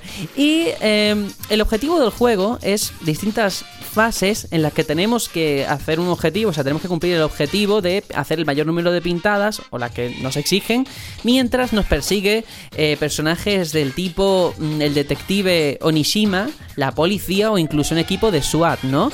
Lo cual son obstáculos que hay que ir eh, esquivando mientras pintamos antes que las bandas rivales. Eh, no sé a vosotros este juego, si os hacía ilusión traerlo aquí, qué os ha parecido. Mm, en fin, vamos a abrir el melón de lo que es el análisis. Obstáculos muy tontos, ¿no? Porque van corriendo desde. Nada, ¿qué tenemos aquí? Jesser Radio, Niga, Madafaka. ¡Oh, oh, yeah, yeah! Sí, la verdad, eh, no lo has comentado, pero este juego es que tiene detrás a un director conocidillo, ¿eh? Es el tío de Res. Ah, es verdad, sí, sí, sí, sí, señor. Es verdad. Para que, para que vea, eh, de traca. Y, y nada, un jueguito de Dreamcast. Yo personalmente, mira que la tuve, no lo probé en su momento, lo, lo he probado hace relativamente poco, pero es una joya, ¿eh? Tiene el puntillo ese. Yo creo que con el mando de Dreamcast se tendría que jugar infinitamente mejor que con el de 360. Sí, pero porque, claro, aquí No voy a... hemos jugado todos la versión de Steam, ¿no? Sí, vale. de Steam. Bueno, no sé por qué lo dices con ese tonillo, pero bueno, voy a dejarlo ahí, no quiero saberlo. Eh, que el juego ha estado gratis, dicho sea de paso, ¿eh? De hecho, Alfredo nos lo Sí, preguntaba. sí. eh, ¿lo, lo- lo analizáis porque está gratis? Y yo, no, hombre, que ya lo teníamos de hace tiempo este Por, juego. supuesto, por supuesto que no. ¿Cómo vamos a gastarnos nosotros los dineros en un juego de Sega? Nada, eh, fue, fue casualidad, básicamente, ¿no? Porque ya habíamos hablado hace tiempo de, de hacer un especial Dreamcast, de cosas así. ¿Y se hará? Pero. Y se hará, y se hará. Bueno, este juego cayó antes, es una maravilla. eh, a mí, por lo menos, yo no le he dado tanto como, como tú, Sergio, pero me encanta, me encanta igualmente. No ha envejecido mal para nada, ¿eh? El estilo artístico, eh, al ser cel shading, es lo que tú dices. Viene bien, no, no, no muere, no muere. Está además muy, muy bien recreado la versión de Steam, que es la que yo he jugado recientemente, un poco para recordarlo. Porque no sé, el anti-aliasing o las cosas que le meten, pero es que se ve genial. Este juego me lo, lo pensé yo ayer mientras jugaba. Esto te lo sacan en 2016 y sigue funcionando igual de bien. Que Sí. eso no le pasa a Sí. todos los juegos ¿eh? de esa época. De hecho, a día de hoy, te pones un, no sé, un juego relativamente nuevo, un Psychonauts, por ejemplo, y te pones este al lado, Uf. y el Psychonauts mm, Qué canta pena, ¿eh? incluso más que, que un juego de estos, ¿eh? Canta, canta muchísimo. Sí, pero es que los juegos en Dreamcast era- eran todos joyas. La Dreamcast es como la Wii U actual, ¿sabes? Tiene, tenía joyasas nada más, pero poquitas. Claro, también hay que decir que yo no tuve Dreamcast, creo que de aquí tú eres el único que la ha tenido, o por no, lo menos... Antonio, Antonio la tiene. Bueno, pero no, no está aquí, es verdad, hoy no está aquí. Pero un dato que sí que mm, yo desconocía porque no tuve, es que este juego tenía online, online en Dreamcast, que salió para Sí, sí. eh, poder bajarse mm, grafitis de otros jugadores, comparar marcas, en fin, ¿no? Un primer acercamiento a lo que ha sido eh, el online en los juegos. Sí, sí.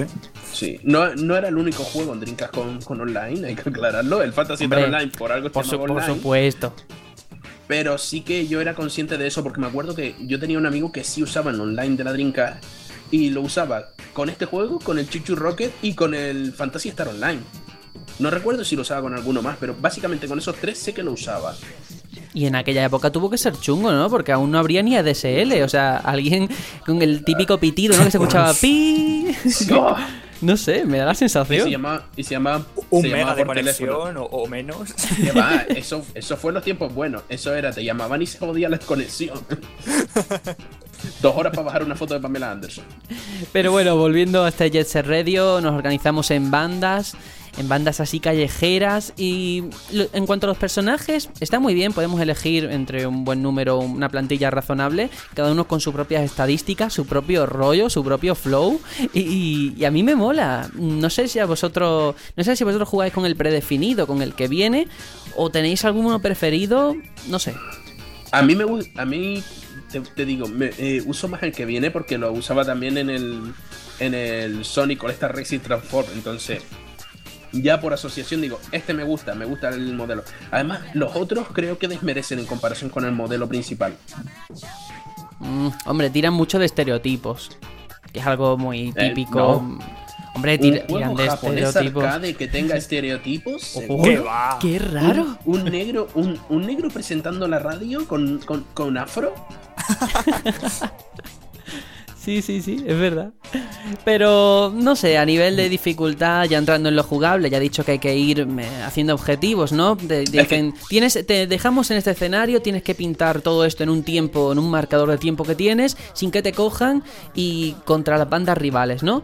Mm, Ahora, a mí me, me ha costado un poquito, no sé si por el control, que a veces Es que los saltos... Claro. ¿Estaban mal calculados o qué? Yo creo que, que es que el juego encima no era fácil en su época. Es que es un arcade. Si te fijas, a este juego le pones un joystick y lo metes a un, un euro la partida, 25 pesetas la partida y. y Te quedas pobre. Y, y da el pego. Da el pego total. Pero da el pego totalmente. Es un juego de arcade, ¿sabes? Que. La, la historia mismo es una excusa absoluta. Todo, es- todo gira en torno a la, a la jugabilidad. Y, y yo creo que es que no es solo que haya envejecido mal, no creo que haya envejecido mal el control, sino que es que es difícil el juego con cojones. Sí. Porque ¿cuán- ¿cuántas veces te caes de una plataforma porque te pegan un tiro y tienes que dar la vuelta entera para poder subir allí y seguir haciendo el graffiti? Es que pasa muy a menudo.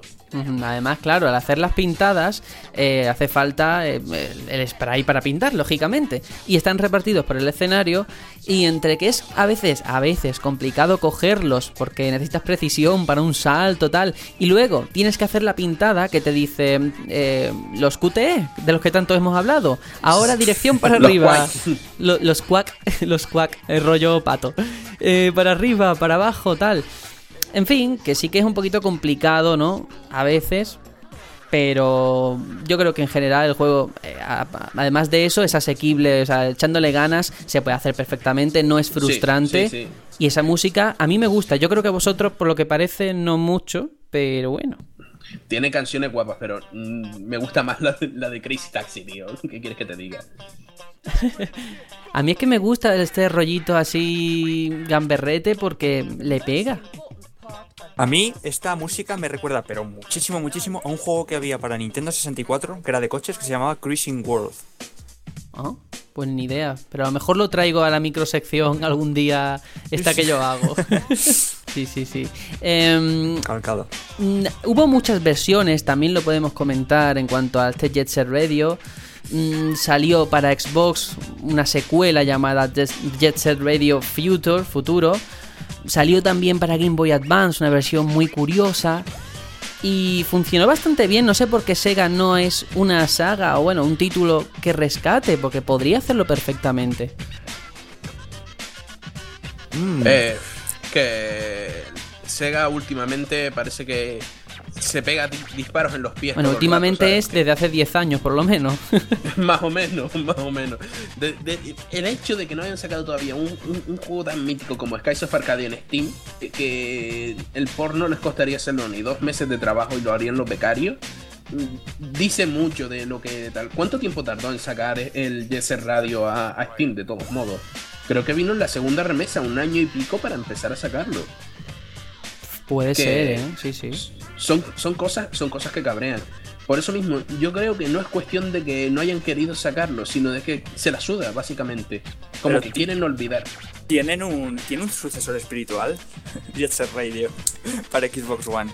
Bueno, el Sunset Overdrive, ¿no? Eh, acabo de caer, sí, Es que sí, sí. Me, me dejaste, me dejaste un poco pericueto. No sí, sé caído. si- hasta qué punto son parecidos, ¿sabes? Parecidos sí, pero que tengan el mismo espíritu, no, No, ni, de no. le- ni de lejos. Bueno, que también en Twitter Es que es eso. eh, hay quien lo ha comparado con Splatoon, ¿eh? Pero bueno, por el rollo del graffiti. nada más. Por favor, en serio. En el Counter Strike también hace graffiti y no por eso es un Radio, ¿sabes? Ya, ya, ya, ya. Qué, qué- qué pa- qué- qué flipados. Con Tony Hawk, entonces, ¿no? Un poquito ahí de. Es que sí tiene reminiscencias al Tony Hawk, vamos a ver. eh, En aquella época recuerda que era autoridad, ¿sabes? Sí, sí, Eh, sí. Todos los juegos deportivos, Mahoman, Dave Mirra, BMXXX, todos eran un, un Tony Hawk con algo. Un Tony Sí, Hawk con, pero Jet Set Radio, surf, un- no sé si por la apariencia, así cartoon, pero no era tan técnico. O sea, tan de combos, de ahora hazme un No, no, no, green haciendo no sé qué, para nada. Es que mm, yo creo que lo que pasó es que siguieron la misma estela que siguieron con Space Channel y con, y con Crazy Taxi, con, eh, con este Jet Set, ¿sabes? Que dijeron, eh, queremos juegos arcade rápidos, divertidos, originales y, y con una temática un poco cartoon. Y casi todo salió así, si te fijas, es que es el mismo estilo para casi todas las cosas que habían en Dreamcast y en recreativas de Sega en aquella época. Sí. Y bueno, está, es muy interesante todo el tema de ya no solamente la historia, que no deja de ser una excusa para ponerte ahí a jugar. Una mierda. sino las cosas que, que, bueno, que puedes ir consiguiendo, no solo nuevos personajes, sino también que puedes crear tus propios grafitis, esos grafitis personalizados. En el Twitter del batallón hemos puesto EVP, el batallón Pluto, y le puedes cambiar los colores, la forma, se pueden hacer cosas muy chulas, ¿eh? Y eso ¿Se también... puede ser un rabo? No, esas cosas no. Solo con el teclado. Es- Escribir algo en el teclado. Hombre, puedes escribir rabo, pero pierde mucho. No es igual. Sería muy, sería muy lamentable. Un poquito, sí, sí. Que habría que consultarle a los usuarios, Sergio. Sí. Vamos a, a venir aquí a Mesa Redonda porque nosotros no le hemos dado todo lo que a lo mejor merecería el juego. Claro. A ver si tiene el componente de rejugabilidad. Si al terminar la campaña eh, puedes volver a empezar con todos los personajes o puedes batirte a ti mismo. Esos puntitos que eh, para sacarlos tienes que darle tantas y tantas horas a los juegos arcade. eh, a lo mejor nuestros queridos Fran o incluso Antonio podrían eh, confirmándonos. Sí, porque tenemos que ir cerrando, no por nada, sino porque nos vamos otra vez de tiempo. Yo no sé qué nos pasa, pero además creo que es un juego de ese grupo de juegos, de, esa, de ese género, que vale más la pena jugarlos que todo lo que podamos contar, ¿no? Que siempre se va a quedar un poquito corto, ¿no? Así que... Es que cómo, cómo definir la jugabilidad de un juego que no tiene, compara- eh, no tiene comparaciones directas con otros con otros juegos, que no tiene un género definido. Es sí. que es como intentar, intentar explicar eh, lo que es un topo de nariz estrellada, ¿sabes? ¿Qué es eso? Algo muy guarro, muy asqueroso, que es muy difícil de definir. Sí, por eso yo creo que lo mejor es cortar aquí y que, nos que, que también nos cuenten los usuarios si han jugado este Jet Radio que ha estado gratis hace nada, que es un juego que todo hay mucha gente que le tiene mucho cariño porque fue uno de los buques insignia de Dreamcast junto a tantos otros, por supuesto. Pero está ahí, me gustaría saber la opinión de la gente. Cortamos aquí, no nos enrollamos más. Y vamos a una microsección muy chula de la que yo siempre traigo, ese dando la nota. Esta vez centrado en plagios o posibles plagios de la saga Mega Man.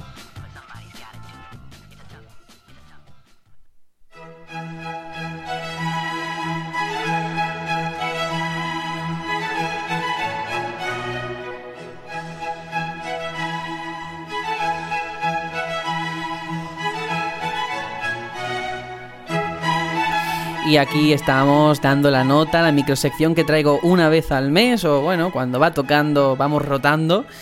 Y esta vez, la última vez me, enfrasqué en buscar posibles plagios, pa- parecidos razonables de la saga Final Fantasy. Bueno, todos fueron de Final Fantasy VII, de hecho. Y esta vez he dicho, oye, que en Mega Man también hay cositas mm, que chirrían un poco a nivel musical, que parece sacada de, de otras canciones y tal. Así que traigo tres, tres ejemplos, porque si no, no nos va a dar mucho tiempo.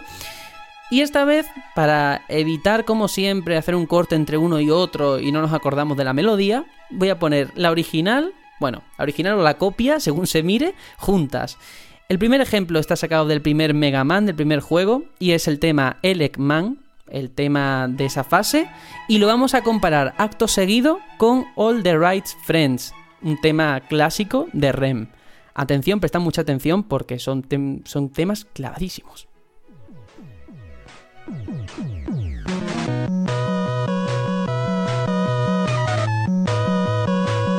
Este es el de Mega Man.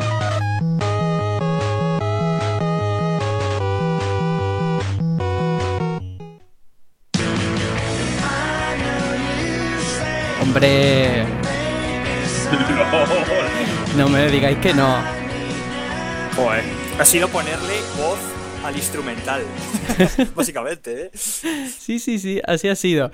Y, y hay más, ¿eh? hay más en varios juegos. Lo que me ha llamado la atención no es que solamente hubiera sido algo de- de- del primer Mega Man, sino por ejemplo en el Mega Man Network 5 de Nintendo DS, el tema del boss, el boss theme, es clavado, y esto Serenion lo vas a reconocer o, te va a llamar la atención, a The Man with the Machine Gun, el tema que escuchamos en Final Fantasy VIII cuando estamos en el grupo de Laguna. Atención, ¿eh? Porque es también muy parecido, no tanto quizás, pero puede ser un parecido razonable. Este es el de Mega Man. Joder. Tal cual.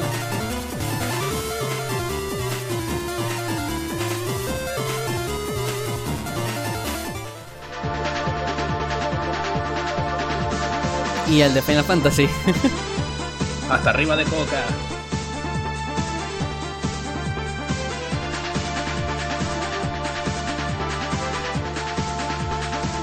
es que, madre mía, ¿eh? Y te rizo Mira. el rizo, Sergio. Sí. El tema de Final Fantasy VIII es también muy, muy parecido al de la peli de los hombres de Harrelson.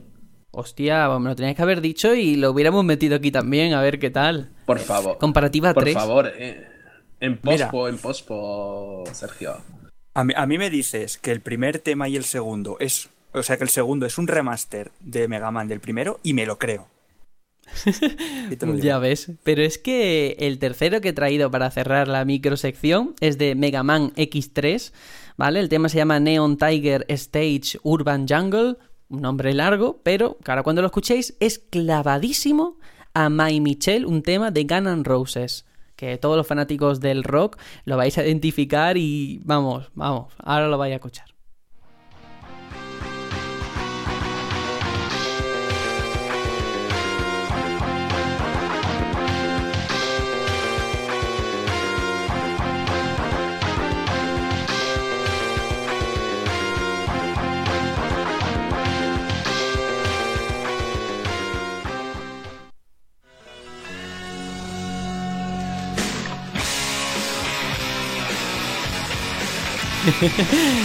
Es que es clavado, clavado. Igual, tío. Me da que ahí está Naughty Dog haciendo homenajes musicales.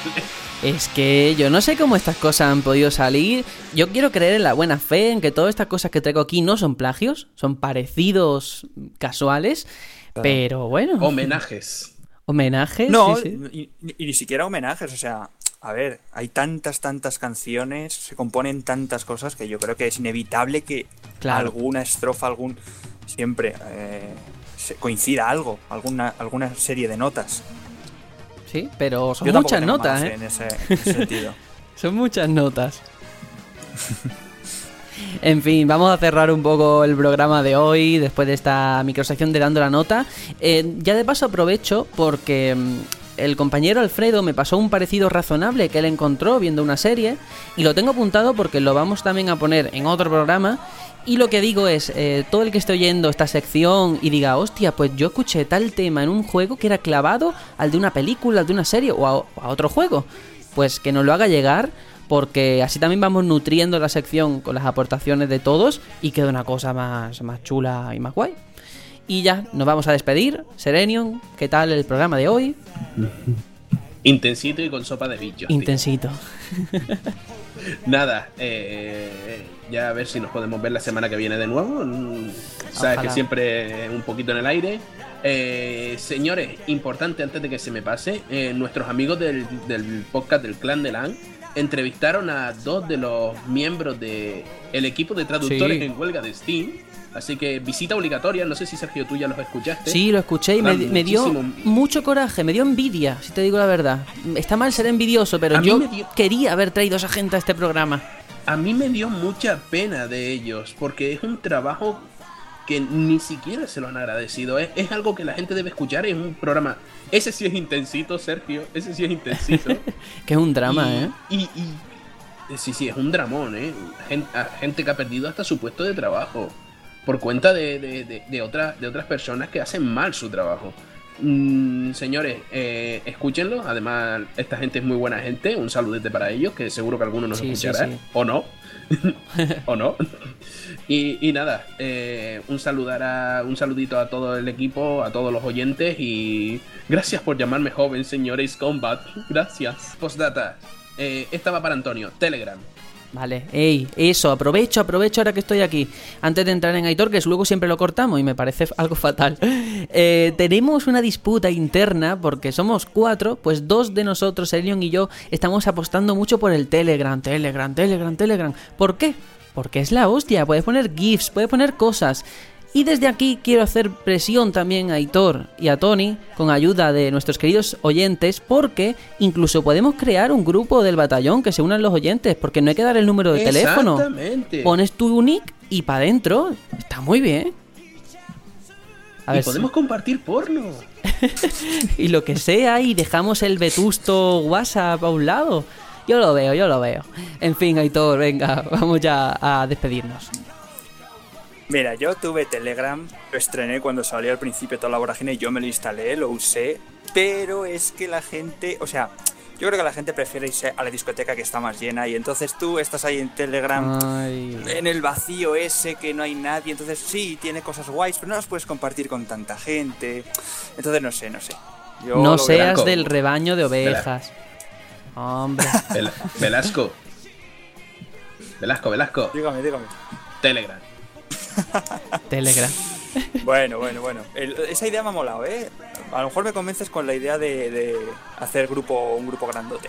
Sí, ¿Ves? sí. El porno convence a todo el mundo. No, es que yo he visto que otros podcast amigos tienen eh, hecho un grupo en Telegram y se puede unir la gente sin dar el número de teléfono, Fuerte que siempre, siempre es lo que da cosa, ¿no? Lo de dar tu número, pero ya no hace falta. Y está Fuerte guay. injusticia, me cago en todos mis muertos, tío. Porque te lo iba a decir el otro día, pero pensé, con lo si eso y rancio que es el Sergio, le se lo voy a decir, me va a decir, es que no, porque es que después nos agobian y nos dicen cosas y se ponen a poner pollas y siempre acabamos igual y me voy a aburrir y me voy a ir del grupo. Y va él y me ofrece. Va a ser un Y grupo gente- intensito. Intensito y lleno de bichos, tío. de Intensito y piscina de bichos. Sí, sí, sí, sí. Piscina Eh, de bichos, tío. Bueno, nos vamos a ir despidiendo. Eh, esta semana ha comentado por iBox y por Facebook eh, gente muy guapa y muy fantástica como Hugo del podcast Vivo entre Magel, Alberto de Mala Compañía, Ace Combat que nos dejó ese comentario que nos ha dejado un poquito Albertito. tocados. Y Jano, Jano que ha vuelto, que dice que nos escucha siempre pero que no comentaba. Pues si puedes comenta porque nos llena de emoción y saber vuestra opinión. Ay, un stalker Ha vuelto profesional. en forma de chapa. Bueno, que nos vamos a ir ya, no nos vamos a seguir alargando y nos vamos con nuestra sintonía habitual.